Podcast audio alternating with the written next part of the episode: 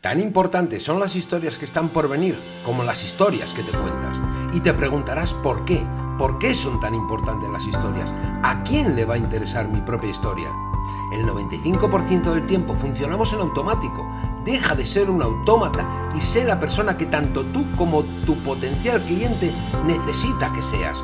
Si realmente quieres que se produzca un cambio en tu vida, tienes que tomar acción. Se puede dar un giro a la vida si cambias tu actitud. Entender la realidad y la de las historias que te cuentas es fundamental para que el cerebro opere de un modo diferente. Debes romper con esas historias que te limitan. Aprenderás a desterrar el no sé, el no valgo, no soy capaz o no sé lo suficiente, no puedo, me compararán, ¿por qué yo? ¿Por qué me tienen que elegir a mí? Desde las historias y experiencias de nuestros invitados y desde la mía propia, vuestro humilde servidor, Julio Amengual, vas a entender que si nosotros hemos podido, ¿por qué tú no? Tendrás la capacidad de comunicar, negociar, influenciar y persuadir desde tu propia historia para así captar la atención, fidelizar y poder ayudar a los demás con tus productos o servicios e implementar estas habilidades en tu vida diaria. Así que sin más, arrancamos con historias para desaprender. Buenos días, buenas tardes, buenas noches, depende de donde nos estés escuchando.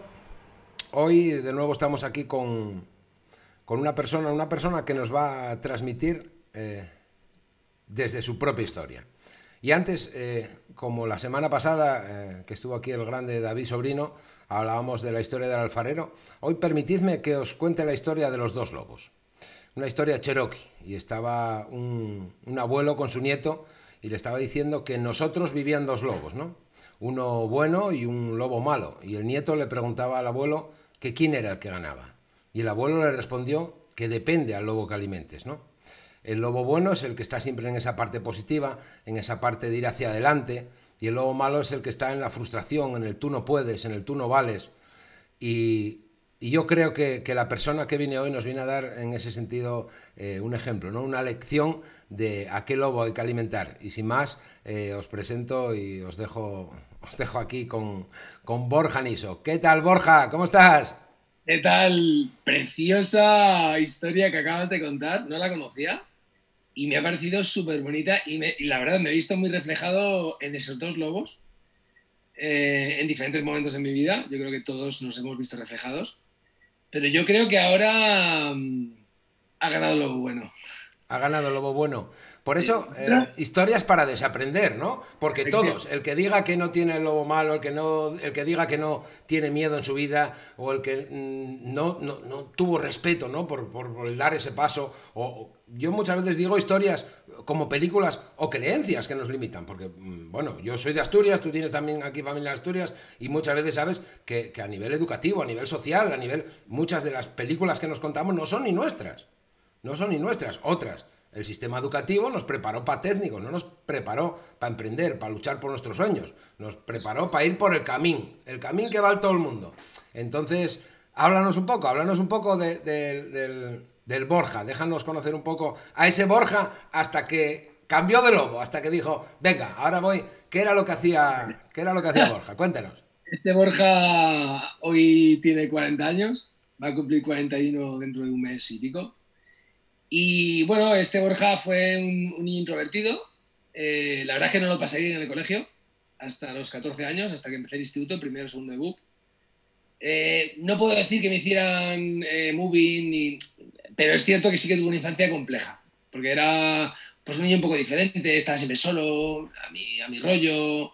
Bueno, era diferente, ¿no? Seguro que muchos oyentes sabrán a qué me refiero. Y la cosa cambió eh, con 15 o 16 años. Eh, mi hermano mayor, que, de, que, bueno, en esa época tendría 19, 20 años, empezó a meterse en el negocio de, de la noche, de los pubs, Ajá. discotecas, pubs y tal. Y a mí no se me ocurre otra brillante idea que, ¿por qué no explorarlo? Estoy estudiando, estoy en segundo UP y mi hermano abre el, abre el primer pub y empecé a trabajar con él. A los pocos meses, en el 2016, eh, perdón, cuando tenía 16 años, en 1996, eh, dije, joder, ¿cómo me gusta esto? Pero ¿sabes lo que más me gustaba? Me gustaba la gente. Qué bueno. Justo lo que nunca me había gustado. O, entre comillas, lo que nunca había explorado porque la gente me dejaba de lado. Porque era un niño gordito, bastante gordito, con gafas, tal. Y en vez de odiar al mundo, me gustaba el mundo. Entonces, eh, bueno, pues mi hermano, como te digo, eh, monta, monta un, segundo pub y tiene que poner a un, responsable. Y bueno, pues ese responsable fui yo. Me encargué de, dirigir el, primer negocio familiar eh, con 16 años, en segundo book. Y lo que más amé y amo de ese trabajo, que por supuesto podría volver sin ningún problema, es la gente. Eso es lo que se me quedó grabado el contacto con la gente, el, no lo sé, el, yo al final me encargaba un poco, pues, de, porque teníamos nuestros camareros, tal, era el disjockey, que eso puede tener parte con la historia que vamos a contar al final, pero luego aparte de, DJ, eh, era el Relaciones Públicas, me encantaba salir, buscar a la gente, tal. Construí un, pub que se llamaba La Liseca, sí, sí, La Liseca, con un buen rollo que te cagas, gente de 30, 35 años que iba a pasárselo bien con música de los 80, de los 70, rock inglés, eh, Deep Purple, Led Zeppelin, los Rolling, los Beatles. música de la buena, de la verdad, no el reggaetón de ahora, con perdón. Y, la verdad es que de esa etapa guardo muy bonitos recuerdos, sobre todo, ya te digo, la gente. O sea, recuerdo sentir amor por la gente y hacia la gente. Eh, Borja, eh, la gente es clave. Yo eh, cuando les hablo a muchos de mis alumnos en formaciones de comunicación, de venta, se centran en el producto, se centran en el servicio, nos tenemos que centrar en las personas. La clave está en las personas, en esas historias que se cuentan, en esos miedos, en esas incertidumbres y cómo poder ayudarles desde ahí, tío. Y yo sin creerlo y sin saber de nada, porque al final tenía 16 añitos y estaba en segundo U, eh, lo que estaba aprendiendo era conocer al cliente la persona, adaptarme a sus necesidades. Por supuesto, siempre basándome en mis principios. Yo, desde que abrí el bar, y casi por ello, si no me pegan una paliza, me hubiera llevado varias, dije que no las drogas, en general, no por mí, ni para mí. Es que nadie podía ni siquiera fumarse un porro dentro, porque no quería. Yo era así. Igual que la música, ¿no? Yo quería que fuera música de los 60 y los 70. Entonces, ¿qué hice? Adaptar mis principios a nivel o musical o a nivel moral o ético y buscar el público que quisieran esos principios, pero luego adaptarme a ellos, a lo que ellos querían. Eso es lo que hoy, con 41 años, identifico que con 16, que no tenía ni idea, estaba haciendo de forma, bueno, pues eso, eh, como un niño, ¿no? Eh, aprendiendo y divirtiéndome. Fueron los mejores años de mi vida. estuve, hice mi, mi BUP, hice mi COU y mis dos primeros años de carrera. Luego ya no pude. O sea, era imposible aguantar sacarme mi ingeniería. Yo estudié ingeniería informática, eh, aunque la estudié porque no me dio la nota para lo que yo quería hacer. Yo quería ser ingeniero genético, ¿vale? Eh, de hecho, mis, yo cogí opciones mixtas, porque yo quería hacer biología y química, aparte de física y matemáticas, porque a mí lo que me gustaba era la ingeniería genética. Pero bueno, no me dio nota porque me puse nervioso en el examen de selectividad y entonces me conformé con una carrera que no tenía ni idea de lo que era, la informática. Digo, ¿esto qué coño es? Si a mí no me gustan ni los videojuegos. En fin. Pero ¿cuántas personas no están en esa misma situación? De verdad, millones, millones de personas. O porque no sabían lo que le genera en ese momento, o porque mi padre, como es médico, abogado, ingeniero, albañil, voy para allá, ¿eh? O sea, que no pienses que, era, algo tuyo. Mi padre es psicólogo y la mayor parte de mi familia son psicólogos. Y dicen, ¿tú qué tienes que ser psicólogo? Digo, no, yo psicólogo no tengo que ser. y bueno, pues la verdad es que hice mi, hice mi carrera de informática, la terminé y muy bien abandoné ese mundo de la noche y, de, y, de, y, del cliente, de la gente, ¿no? Por diversos motivos, sobre todo porque no podía estudiar y compaginarlo a la vez. Y fíjate, cuando terminé la carrera, que terminé en el 2003, eh, con 23 años, eh, antes de terminar, unos meses, en febrero, decidí eh, que yo quería trabajar para mí no sabía lo que era trabajar para otro tampoco. mi voz interior me decía, Borja, tú tienes que trabajar para ti. Entonces monté una primera empresa. Estuve ideándola en mi último año de carrera y la monté al salir, que se llamaba Open Your Web, abre tu web. Eh, al final me terminó gustando la informática. Fíjate, sí, sí, me terminó gustando, pero fíjate qué curioso. Cinco años tirados a la puta basura Y lo digo así, exagerándolo, ¿vale? La universidad te da muchas cosas buenas. Sí.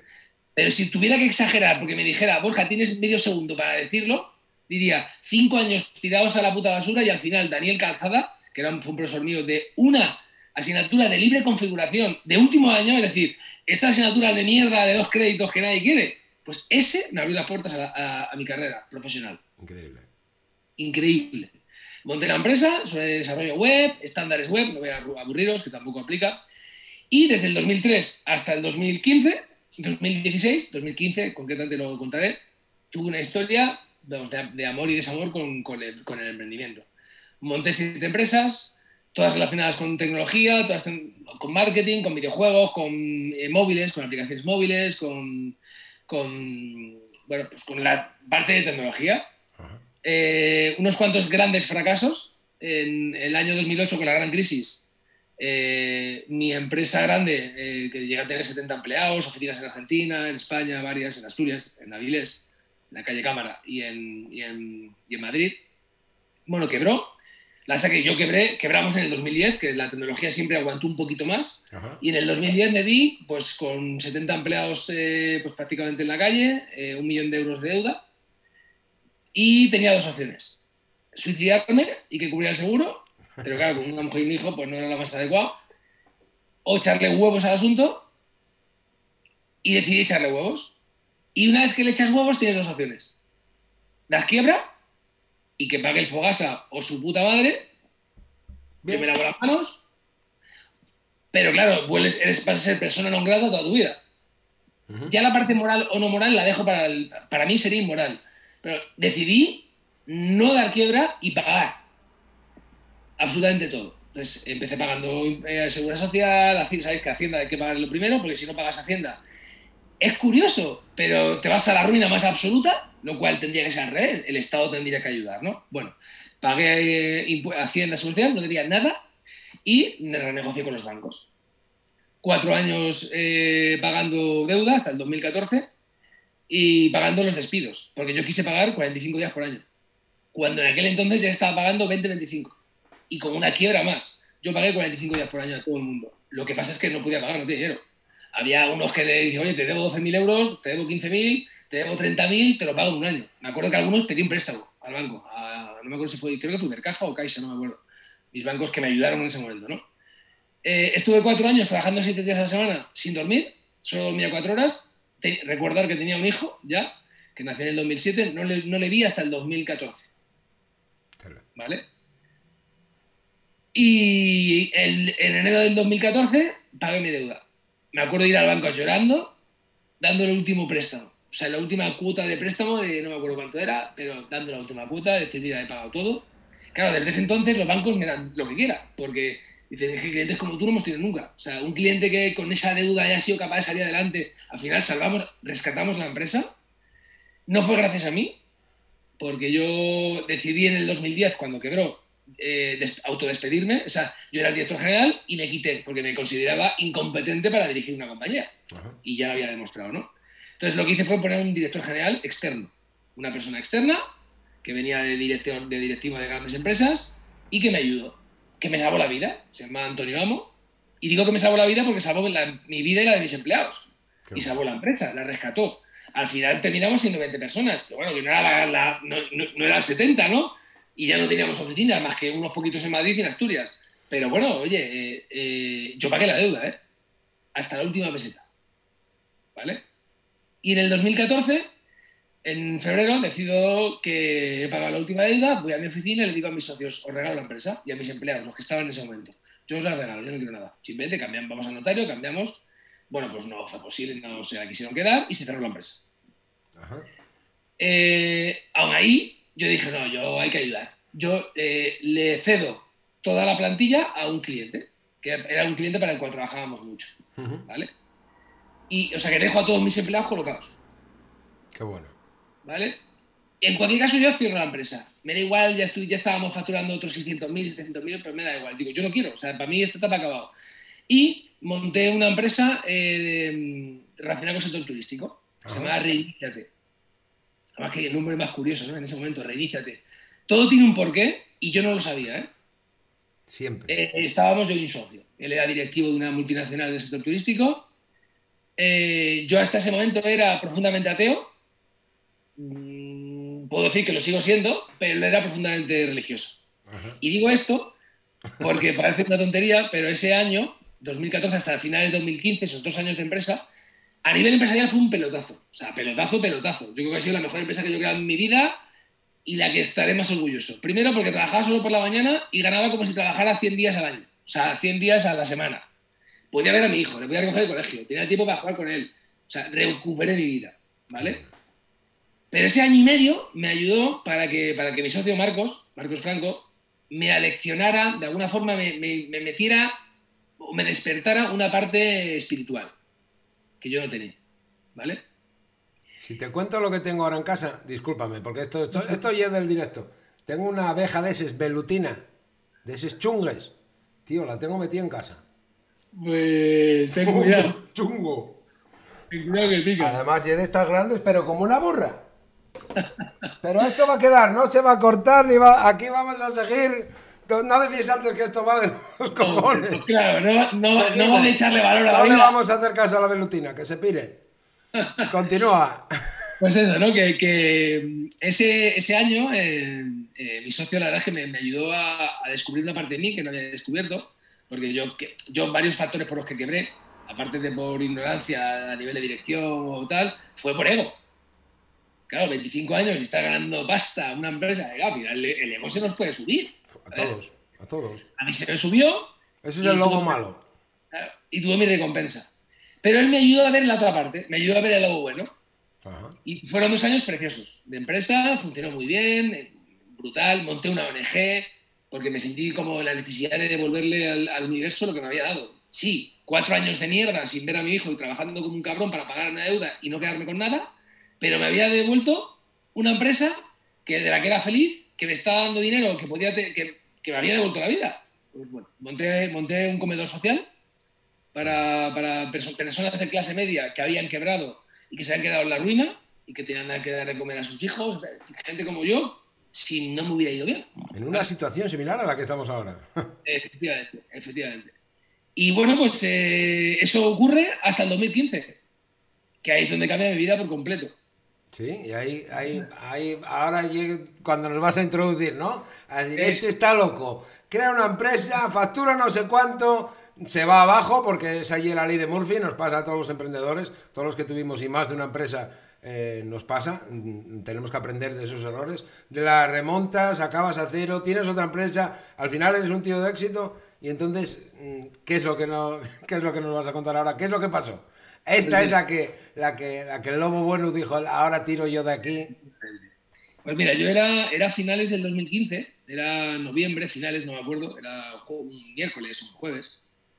Eh, yo estaba con mi hijo, mi hijo estaba viendo la televisión, era muy típico que como yo ya pasaba tiempo con él, iba a buscar al colegio, pasábamos la tarde y tal, pues por la noche a lo mejor él veía un rato Peppa Pig Sí, sí. o, o lo que fuera, y yo estaba leyendo el periódico. Y de esto que algo me llama la atención, y levanto los ojos y veo que hay un anuncio de televisión. Y dije, coño, el anuncio de la lotería, qué, qué original, qué diferente, no sé, no. Era el anuncio de Justín de la fábrica Manequis, que era la primera vez que se hacía un anuncio de, de- de animación 3D. Bueno, pues en esto que empezó a quedar como absurdo, y era la música. Me impactó, pero bueno, no te puedes imaginar, mira, tío, mira, mira, mira la tele. Y exagerado, ¿eh? Exagerado como me impactó. Bueno, me acuerdo acabó el anuncio, acuesto al niño, serían las nueve, ¿no? Nueve y pico. Me voy a la cocina, que ahora me acuerdo, yo era mucho de trabajar en la cocina, ponía portátil con mi cafecito y tal. Me voy a corriendo a buscar en internet. Y lo primero que me sale es un, un- un enlace de YouTube con el anuncio oficial. Y abajo en los créditos ponía música copyright eh, Nubele Bianche, Ludovico Inaudi. Esa noche, ese día, que era 24 25 de, de noviembre, descubro a Ludovico Inaudi, un compositor italiano que estaba vivo, yo no lo conocía, yo no sabía nada de él. Bueno, pues esa noche recuerdo estar toda la noche en bucle con el tema, con Spotify. Toda la noche, no dormí nada. Me lo, me lo puse en bucle, un de esto de repetir, Sí, sí. y, y- y no sé, a lo mejor lo escuché 200 veces. O sea, toda la noche. Me voy al día siguiente al trabajo, y llego al trabajo, mi socio me dice, ¿qué te pasa, Borja? Tienes la cara cansada, tal, y digo, no he dormido nada, macho. Vale, estoy con el tema, enciendo el ordenador y, tío, en cuanto entro en Google, me salta una publicidad. Anda, que no, dice, no sabe Google nada. Estudiante no nos escucha. Y, me, y pone Ludovico Inaudi en el Teatro Real de Madrid. Ya está. Concierto el día 16 de abril del 2016. Hostia, tío. Me meto en la página web del Teatro Real. Yo no he habido un concierto en mi puta vida, ¿eh? Creo que había ido en el 2010 a Madonna. Punto. Nunca más. Eh, y de piano, nada. Vamos, yo no tengo ninguna relación con, con la música clásica. Y, y bueno, pues eh, eh, me meto en el, en el teatro, 200, no me acuerdo cuánto eran, 240, 240 euros. Y dije, hostia puta, va, yo cerré y todo. Pues tío, ¿te puedes creer que cuando iba a cerrar la ventana sentí como si me estuvieran agarrando el brazo, una fuerza en me dicen, ni de coña, tú compras esa puta entrada. Y tuve que comprar la entrada, tío. O sea, algo me decía que tenía que comprar la entrada, que iba a pasar algo. Un palpito. No la compré no porque me faltaba el dinero, no me hacía, o sea, me refiero que no tenía problemas para pagarla. Pero dije, ¿qué hago yo en el Teatro Real comprando una entrada para ver a un pianista que ayer he descubierto para la noche? Pues tío, compré la entrada. Pues escucha, el lunes siguiente ya no estaban todas agotadas. O sea, estuve a esto de quedarme sin ese concierto. Y si no hubiera ese concierto, me quedo sin vida. Sí. Bueno, pasan seis meses, siete meses, hasta que llega el día, ¿no? El día 16 de abril, sábado, me voy al Teatro Real, eh, el concierto empieza a las 8. Recuerdo la primera hora como algo maravilloso, mágico, sublime. Y recuerdo que a las 9 y 5, 9, 9 y 5 se, va, se van todos los músicos, se queda Ludovico solo, que eso es algo que hace mucho él, que está a lo mejor media hora, 40 minutos tocando solo. De ahí viene mi formato, ¿no? Y el tío empieza a tocar Nobile Bianche. En esto, tío, que, que empieza a temblar. Siento un escalofrío, además lo sentí, de- pero es que de arriba, o sea, me entró por la coronilla y me salió por el pie. O sea, me partió en dos y empecé a llorar, tío, de una forma. La gente me miraba, me decían, ¿está bien? Digo, sí, sí, Este perdona, no sé qué me pasa, tal. Llorando, y de repente me levanto la mirada y, me, y levanto el brazo y me pongo a señalar a Ludovico. Y empiezo a decir, eso lo tengo que hacer yo, eso lo tengo que hacer yo. Tío, y escucho una voz que yo digo hoy, claro, que es la voz de mi alma, la voz de, de nuestra voz interior. Sí, sí. Escucho una voz que me dice, tú tienes que hacer eso, Borja. Ese es el lobo bueno, tío. Es el lobo de la historia. Borja, yo tenía 35 años ese día, ¿eh? Me dice, Borja, bienvenido. Por fin, después de 35 años, hoy has descubierto tu propósito de vida, que es tocar el piano y emocionar a la gente a través de la música. Iluminar a los demás. Qué bueno. Estaba acojonado. Porque yo decía, ¿ahora? Ahora que se supone que estoy feliz, que me han, me han- me han devuelto a la vida, tocar el piano, pero si jamás he tocado el piano, no tengo ni puta idea. No, no había estudiado música, nunca, no tenía ni idea ni de leer partitura, ni de solfeo, ni de piano, ni de nada.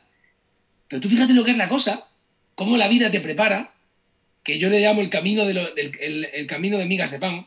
Ajá. Un año antes mi hijo me pidió un piano, de estos eléctricos Sí, sí. y unas clases, duró tres clases, pero me obligó a comprar el piano.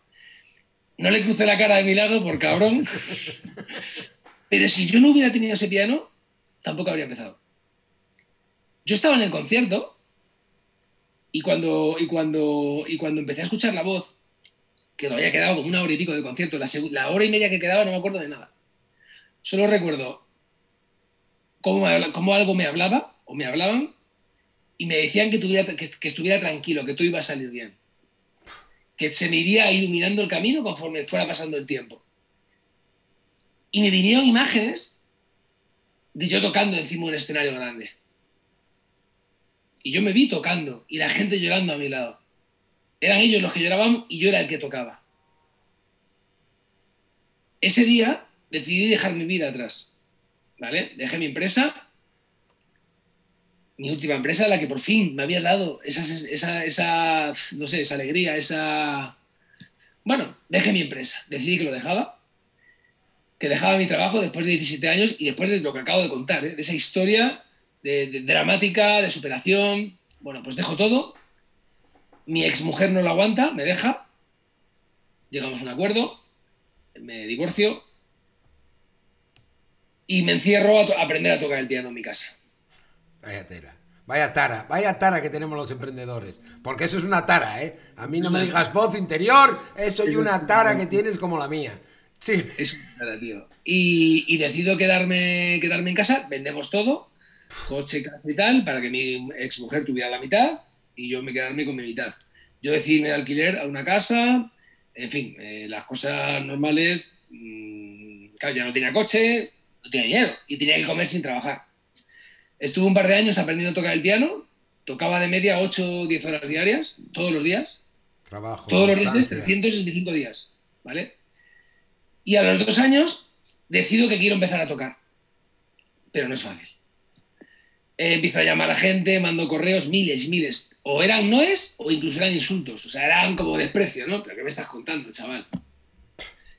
Eh, yo soy como Marty McFly. A mí no me llaman gallina.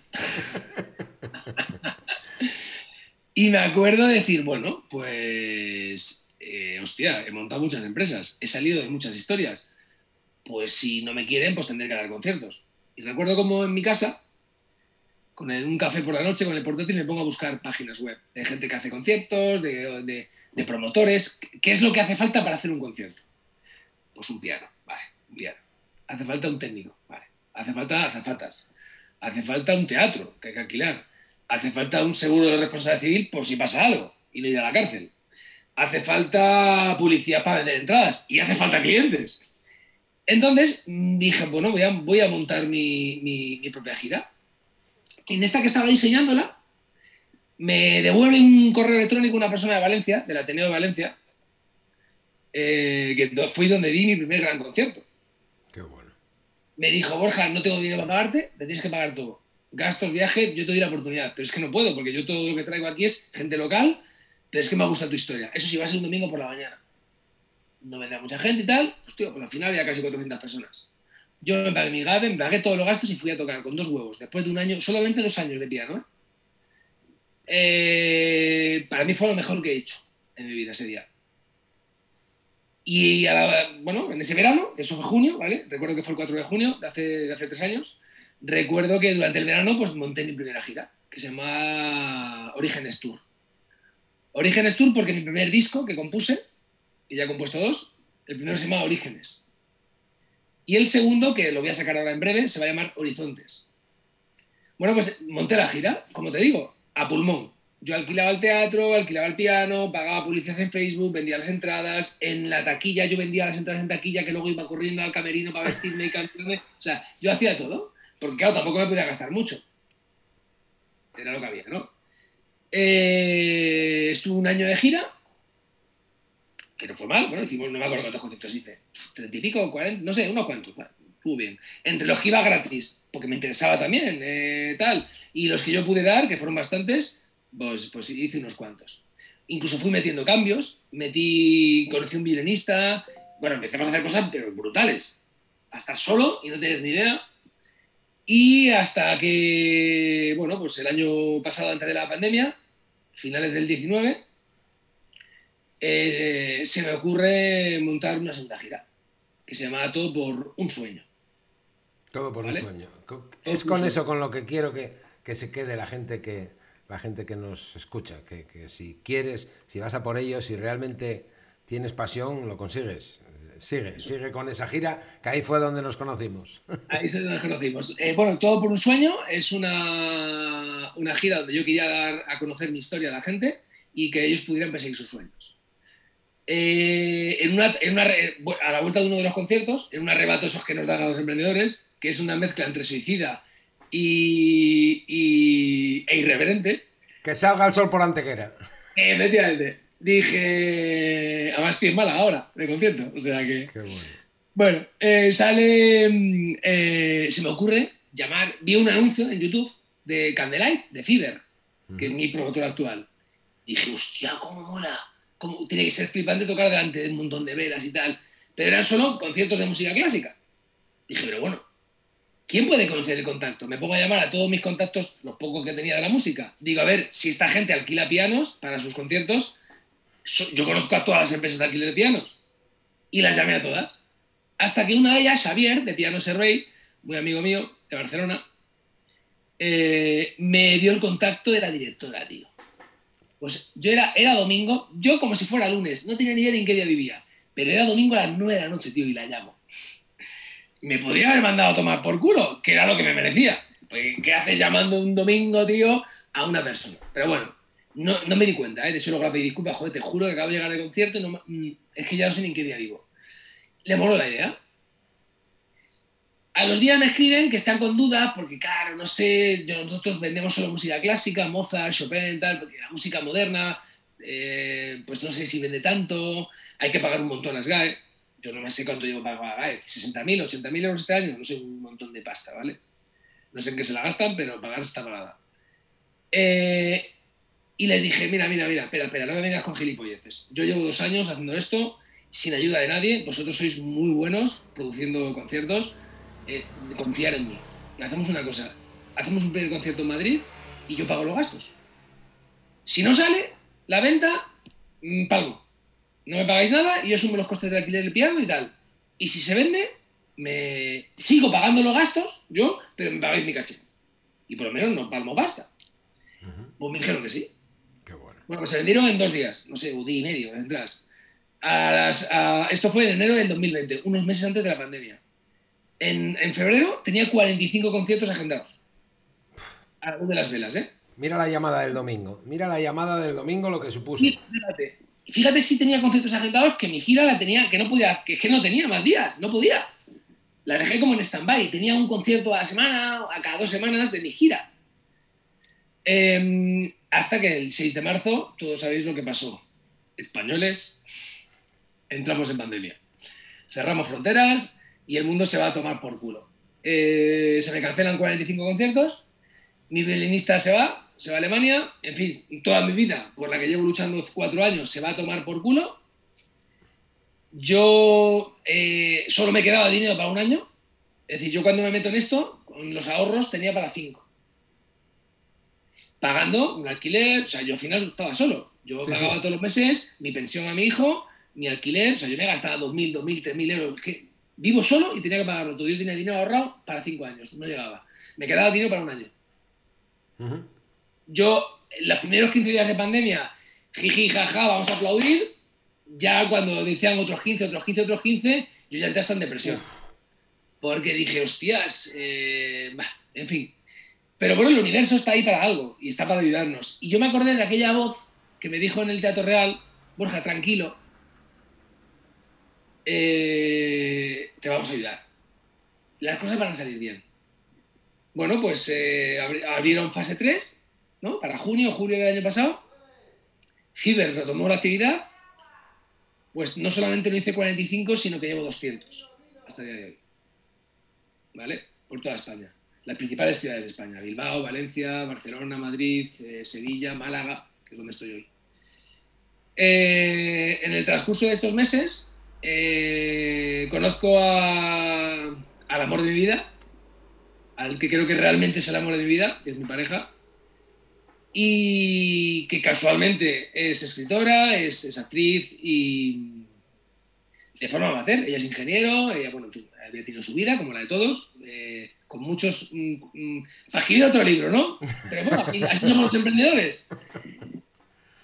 Y decidimos juntos montar eh, esa gira que quedó en stand-by, acuérdate que te dije, que se llama Todo por un sueño, y montar nuestra gira. Y, y bueno, pues eh, nos conocemos hace unos meses, yo estaba con Fiverr, y bueno, sigo con Fiverr, haciendo unos 5 o 10 conciertos al, al mes. Ujú. Y, y bueno, la verdad es que eh, la vida me trae otro regalo, ¿no? que es eh, conocer a una persona después de tantos años, bueno, después de mi separación, de mi divorcio, con la que quieres compartir la vida. Y no solamente eso, sino que además compartimos propósito. Qué bueno. Y, y bueno, ella, eh, eh, a mí, o sea, ella es, como te decía, es escritora, es creativa y se le ocurrió una idea. Que creo que tú vas a contar algo, vas a poner un vídeo, vas a hacer algo, tal. Sí, algo les haremos ver para que te conozcan un poco más. Eh, se le ocurre una idea, pero brutalísima, para contar mi historia de una forma muy diferente. Con un concierto teatralizado, con baile, con piano, en fin. No voy a contar mucho, ya lo contarás tú en el vídeo, pondrás tú el, el videoclip que hemos montado. Y tío, eh, pues fíjate las cosas que me ha traído la vida. Me ha dado pues muchas cosas. Y ahora estamos metidos en, en toda la parte de producción. Hemos producido la parte del. Hemos, hemos hecho el preestreno de la gira, que se hizo Claro. en el Teatro de Granada, el teatro principal, un super teatro que vamos, eh, para mí creo que ha sido el mejor sitio donde he tocado en mi puñetera vida. Creo que Bueno, de que eso- te quedan muchos, que te quedan muchos, que tienes 40 Hasta años. ahora, hasta Si acabas ahora. de empezar. Acabas de empezar, no empecemos. hasta ahora, vale, venga. Hasta, ahora, hasta ahora, hasta ahora. Esa es la historia que está por venir. Una, la historia que... Y, la verdad, tío, es que estoy súper contento porque lo que digo, hemos sido capaces de, crear un espectáculo muy bonito y ahora estoy pues, en dos, metido en dos emborados. El proyecto con Candlelight, a la luz de las velas, con Fiverr, que, que me, me, alucina porque son sitios totalmente oscuras, rodeados de 3.000 velas. Eso es flipante eso para mirar en Noche tío. que sí, que sí. Ahí fue donde yo conocí al asturiano. Ahí, tú y yo nos conocemos hace cuatro días y ya estás aquí en el, en el segundo capítulo de mi podcast porque tu historia yo creo que le sirve a todo el mundo para ver que si tú pudiste, los demás pueden. ¿Sabes? Muchas veces es, dejamos que el lobo malo es y, venga, nos machaque, nos machaque, tú no vales, tú no puedes, el miedo, la frustración, y tú con tu propia historia nos estás aupando a todos, no, no, les, quiero decir si van al concierto. ¿Te acuerdas cuando nos conocimos tomando un café? De hecho, de hecho es que yo te conocí, que yo estaba tomándome un café con fartón. Y, tú, y, no me acuerdo cómo salió, no me acuerdo cómo fue. Estaba sonando Ludovico en la cafetería y dijiste tú algo. Digo, ¿quién será el tío este de la gorra? Y no sé qué dijiste y tal. Digo, mira, a ver, pone un café aquí al chaval. Y dice, chu, que, que tengo que ir a tocar ahora. Digo, coño, es tío que toca. Digo, ¿dónde va este tío con la gorra? ¿Qué va a tocar este tío? Yo, yo, no soy tampoco de piano, yo eh, Ludovico lo pongo ahora a veces en mis clases, o porque me enamoré también de Ludovico, entonces por eso decidí ir a, ese concierto. Ah. Pero el conocernos tú y yo, tú imagínate, y tú imagínate, yo lanzo ahora un programa Historias para Desaprender. Yo tengo, soy director de la escuela de Storytelling, que al final para mí el storytelling es la clave para comunicar, para llegar a las personas. Más allá del conocimiento técnico, más allá de las herramientas, esto va de personas, y de personas como tú, y de personas que tenemos unas vivencias, unas películas que tenemos que quitarnos de la cabeza de que no valemos, de que no servimos, de, de eso, de decir, tengo una tara, ¿De dónde me viene ahora a mí esta voz que me dice que deje todo lo que tengo ahora que estoy remontando? Pero no podemos. Y un impulso que nos lleva hacia adelante y que tenemos. Tú antes cuando me dices lo de la ONG, nos conocimos en Málaga porque yo estoy montando un, centro de atención para personas con, con, discapacidad allí. También como esa parte de devolver ¿no? al mundo. Pero en ese camino nos vamos cayendo un millón de veces. Lo que tenemos que tener la capacidad de, venga, cada vez nos levantamos más rápido. Entonces, a ti la vida, la vida te va a upar eh, a donde quieras, porque y es tú el que manejes tu vida al final.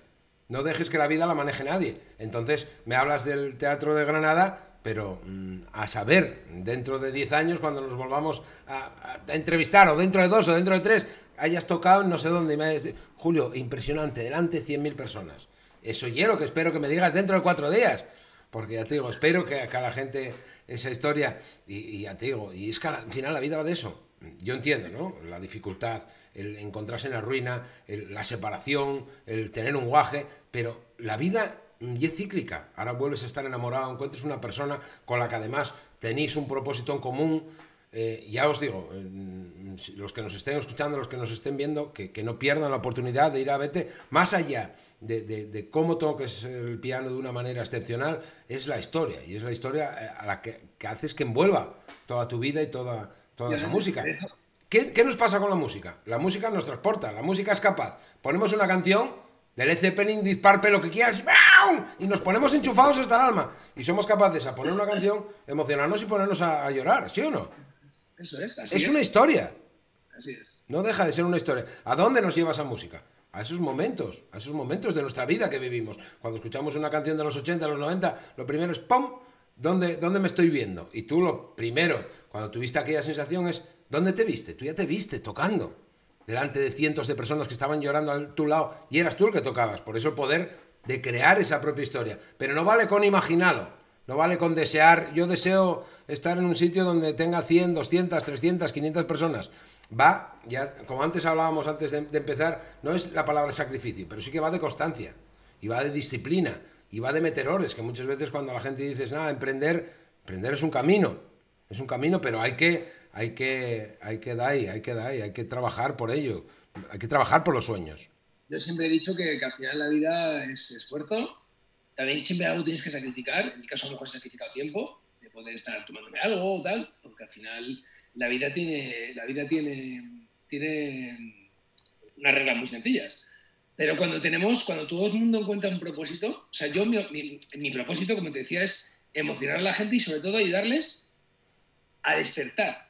Y de hecho, bueno, el nuevo espectáculo que hemos montado con, con Cristina, con, con mi pareja, es nuestro propósito es ayudar a la gente a encontrar su propósito Qué bueno. y a que no tiren la toalla y a que se atrevan a escuchar esa voz, a que se atrevan a seguir ese camino de migas. Porque como te decía antes, la vida es un camino de migas, como el cuento de Hassel y Gretel, en la que nosotros vemos las migas y decidimos si las queremos coger o no. Si no las cogemos, no pasa nada. La gente puede ser feliz en un ciclo. Nacemos, crecemos, reproducimos y morimos. Y podemos ser felices. Y podemos sentirnos plenos. Lo que no sé es si habremos sido capaces de aprender lo que teníamos que aprender en esta vida.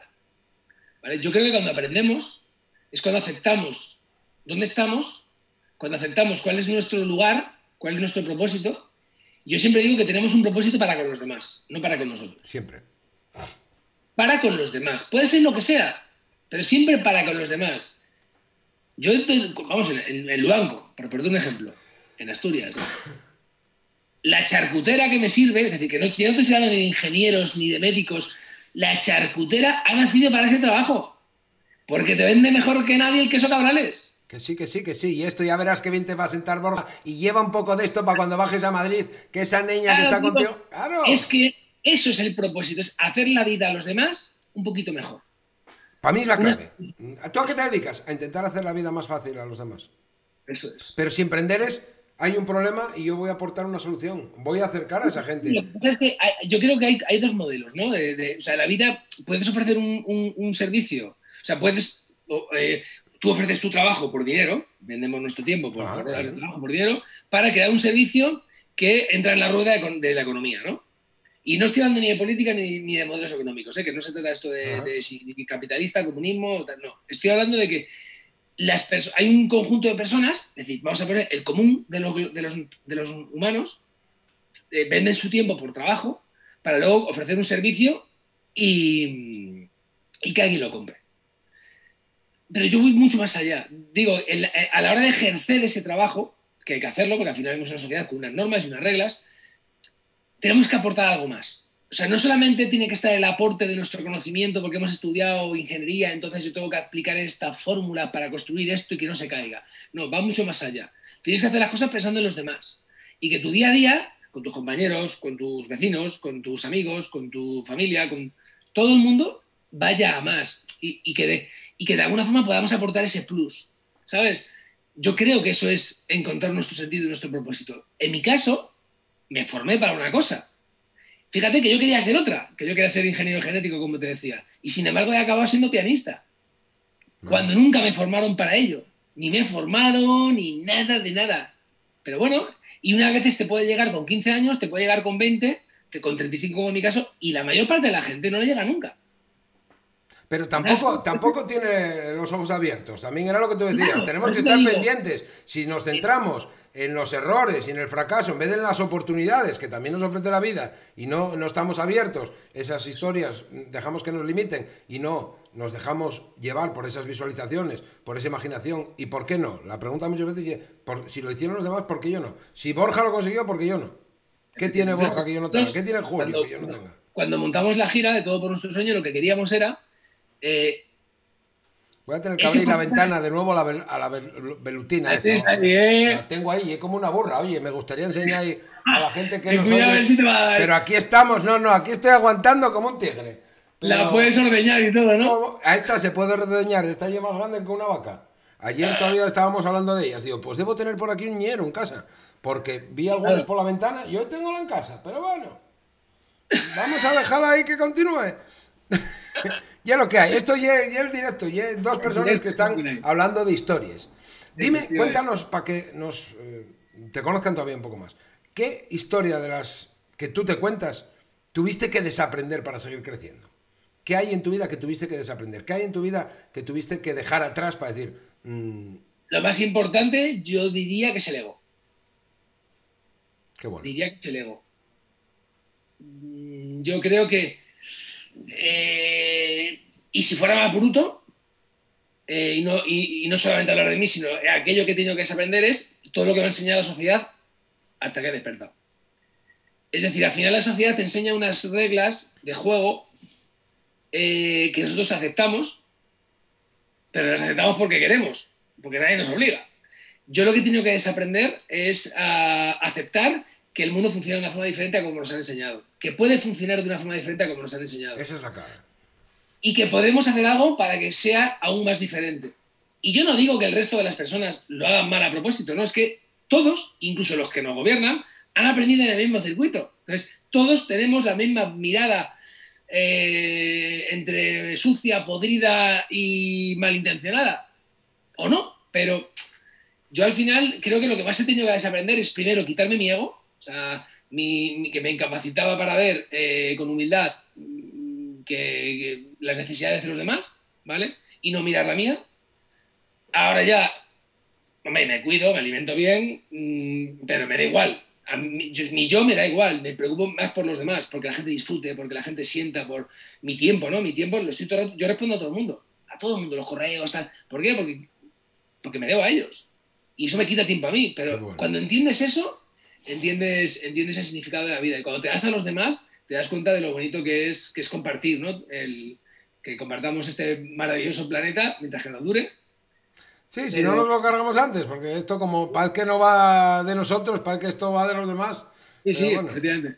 Por eso, si nos centráramos más en las personas, eh, y no tanto muchas veces en nuestro ego, si hiciéramos más las cosas por los demás, yo ya te digo, también cuando hablo de comunicación, eh, no es comunicar desde el miedo, no es comunicar, es comunicar desde el amor, es querer a la otra persona, es querer ayudarla de corazón. Entonces es como cuando tú hables con tu hijo, cuando hablo de comunicación y hablo de ese tipo de comunicación, ahí no hay venta, ahí no hay, no, hay, hay experiencia, hay, hay cariño. Tú ahora te debes a, ese público, a ese público por el que toques, porque eh, quieres que se emocione lo mismo que tú te emocionaste eh, con Ludovico y con tu arte, igual que con el arte de tu pareja. Entonces, me parece brutal. La historia del día que todo cambió, ya nos la, ya nos la fuiste eh, contando un poco, ¿no? Que para mí es una historia clave. Esas historias cronológicas, el día que decidí cambiar eh, de carrera, el día que decidí mm, casarme, el día que decidí tener un hijo, el día que nació mi hijo. Siempre, para mí todas las historias tienen un punto de inflexión.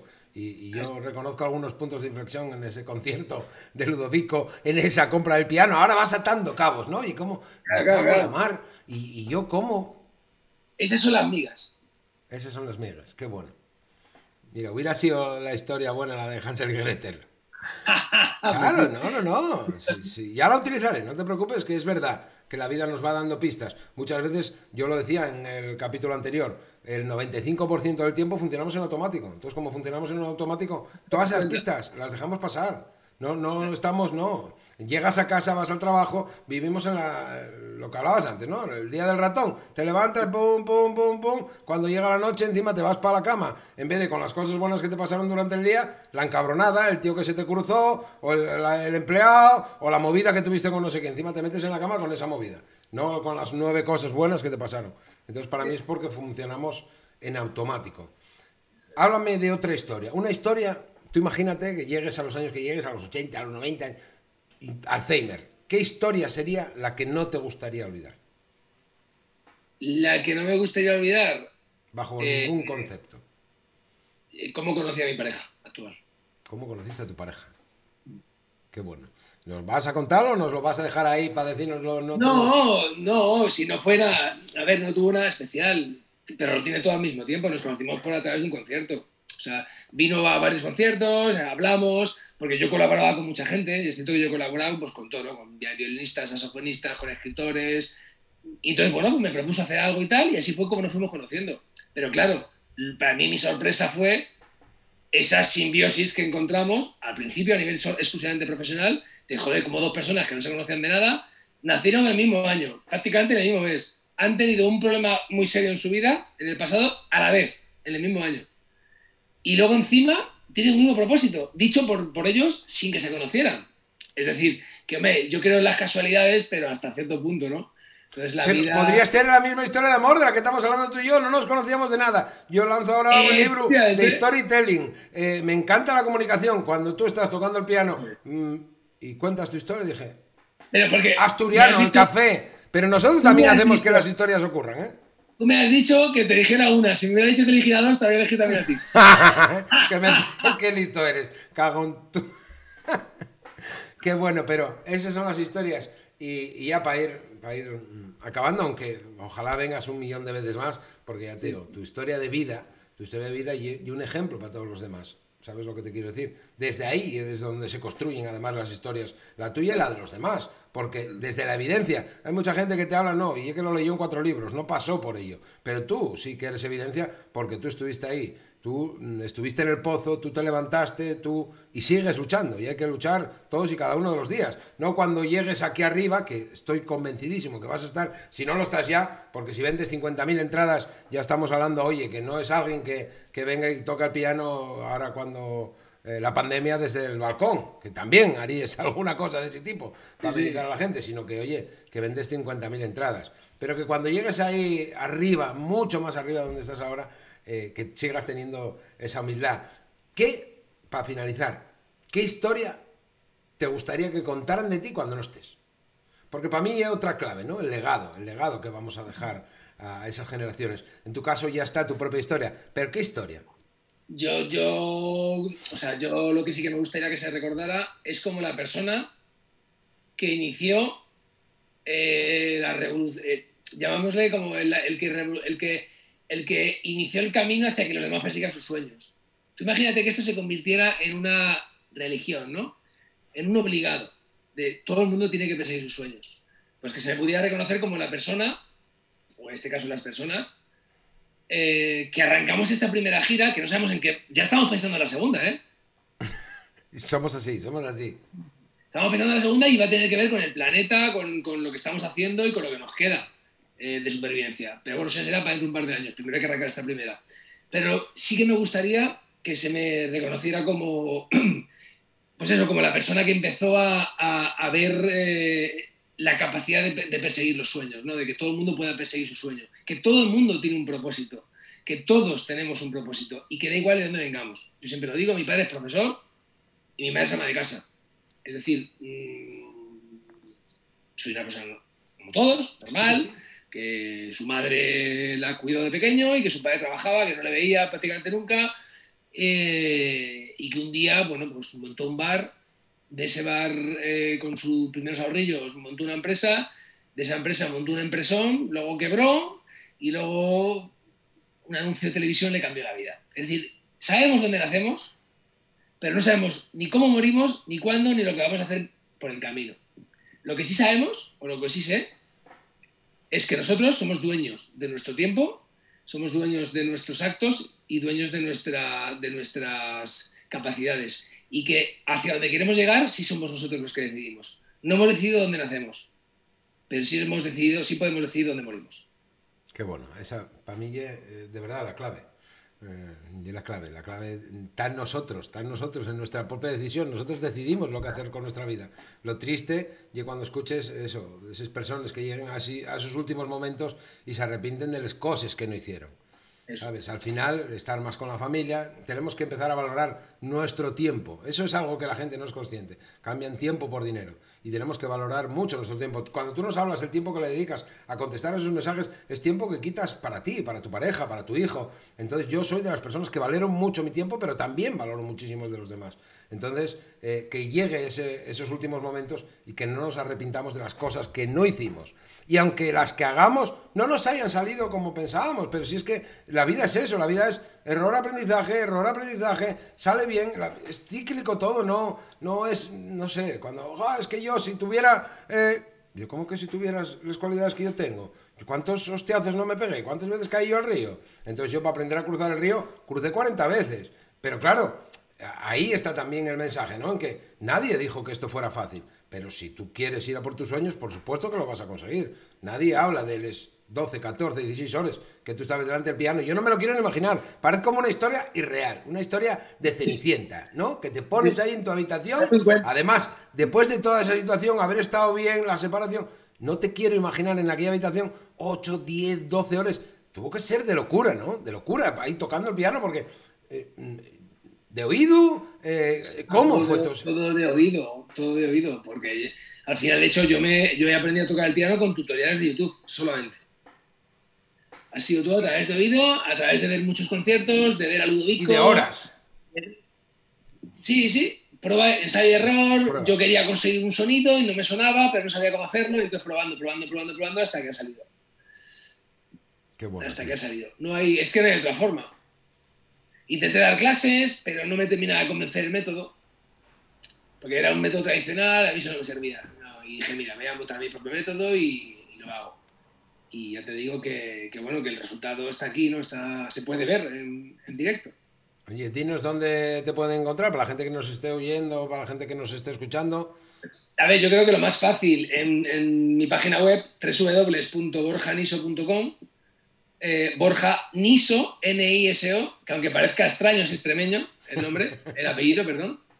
Em, y, bueno, ahí están acceso a todas mis redes. Yo tengo, tengo Instagram, tengo YouTube, tengo Facebook, tengo el Spotify, porque ahí están los discos subidos, ¿vale?